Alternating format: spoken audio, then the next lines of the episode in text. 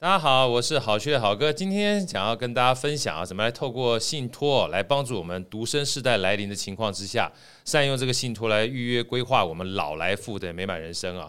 我想大家现在目前大家都感受到，不管是不婚啦、不生啊，或者是离婚丧偶啊，在家少子化的趋势啊，时代在改变啊。台湾出现了非常多的单身经济，那未来呢，可能越来越多人会选择独老的生活方式，一个人过老年生活啊，有的时候不见得是迫于无奈。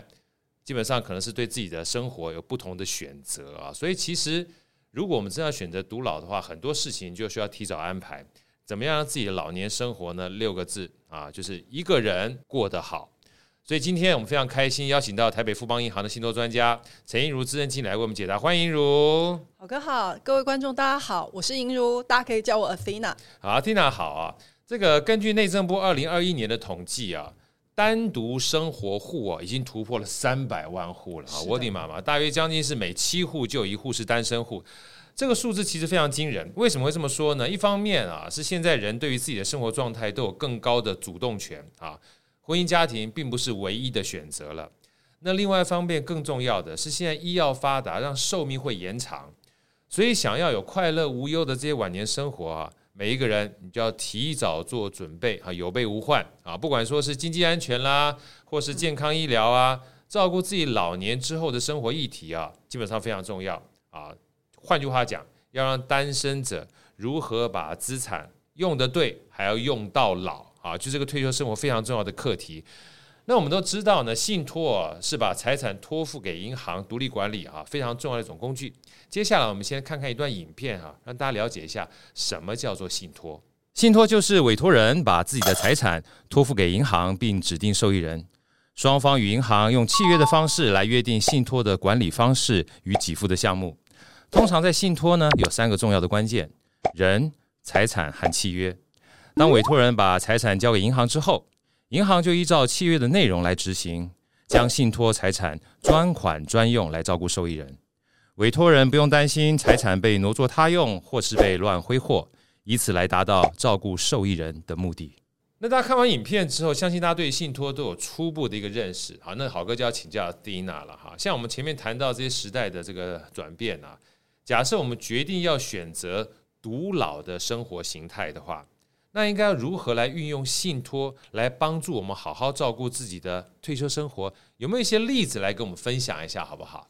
是的，其实现在人啊，越来越多选择了不婚不生的生活形态。那我们在这种状况底下呢，尤其是很多独立的女性投入职场，其实都会获得蛮好的成就。那但是他们也会想，诶，那我老年的时候怎么办？嗯、单身虽然很美好，可是终究有人老的时候。嗯、那我们就很建议。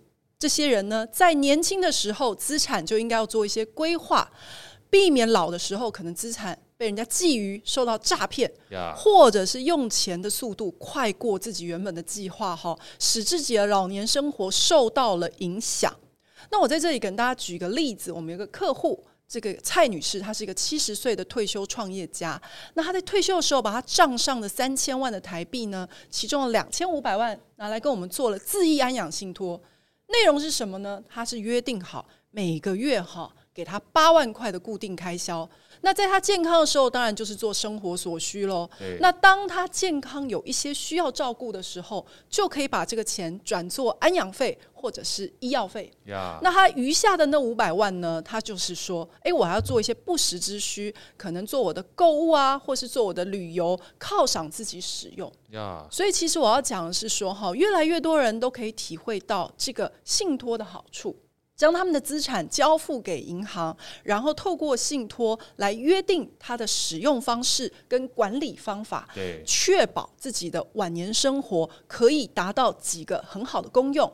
第一个就是固定开销。避免超额。嗯，说真的啦，其实退休后的这个消费习惯可能要做一些调整，对没有办法跟退休前维持一模一样。但是透过信托，它做一个固定支付的话，你就没有办法做超额的使用，可以使生活品质受到保障。对，那当然第二个。就是我们会说，它是可以做弹性给付的。如果说像蔡女士一样有一些医药费啊，或者是旅游的想法的话，她可以在信托里面跟我们做特殊给付的安排，让她的退休生活过得更安心、更富足。确实啊，听完听这样讲啊，我们都希望说。就算你独老的话，你也能够有个美好的单身生活。那其中最重要的话，就是让我们的现金流能够比较稳定嘛。哈，那假设我们今天身体很健康，大家很开心。你透过这个健康的身体的话，你有个稳定的现金流，还可以带着世界爬爬照，跟好朋友一起基本上享受这个外面不一样的生活。是。那如果真的不小心身体不好的话，就很难说，对不对？意外总会来临。那你至少还有足够的现金流，能够帮助我们照顾我们真的生病的时候，有足够的钱。来让我们去找病人照护啦，或者去看病啦，哈，这基本上都是这种保障。所以这种基本上的资产保全呢，跟使用用途的确定呢，让我们的独老啊，才可以享受比较好的品质。那除此之外啊，啊，听讲你们再跟我们分享一下，有没有其他的好处啊？是针对独老这件事情啊，信托可以帮助我们的。是我刚刚讲的这些功能以外哈，我也要特别提醒大家，还有一个很重要的功能。就是呢，我们信托可以选择自己信任的人作为信托监察人，来为自己的老年生活依照实际的情况做调整。这功能很重要哈。我跟大家举个例子，我们一个客户王女士，她呢在退休前其实就已经买好两栋房子，一栋自己住，一栋给她的姐姐还有外甥住。好，就是所谓的独居但不孤独。嗯，可是呢，他也会烦恼。诶，老年的时候，万一我突然有一些需要安排，我自己无法自理，怎么办？怎么办？嗯、所以他透过信托来跟我们约定，诶，让他的外甥来当信托监察人，视当时的情况来做这个弹性给付项目的一些约定。是，那这样有什么好处呢？第一个专款专用，兼用分离。因为我们这样讲哈，信托监察人他的功用是在监督信托款项的使用，是。但是呢，用钱人跟管钱人跟监察人是分开的，嗯、这样子可以确保所有的退休基金可以用在王女士身上，是确实达到安养信托的目的。那第二个呢，就是预约支付便利安心。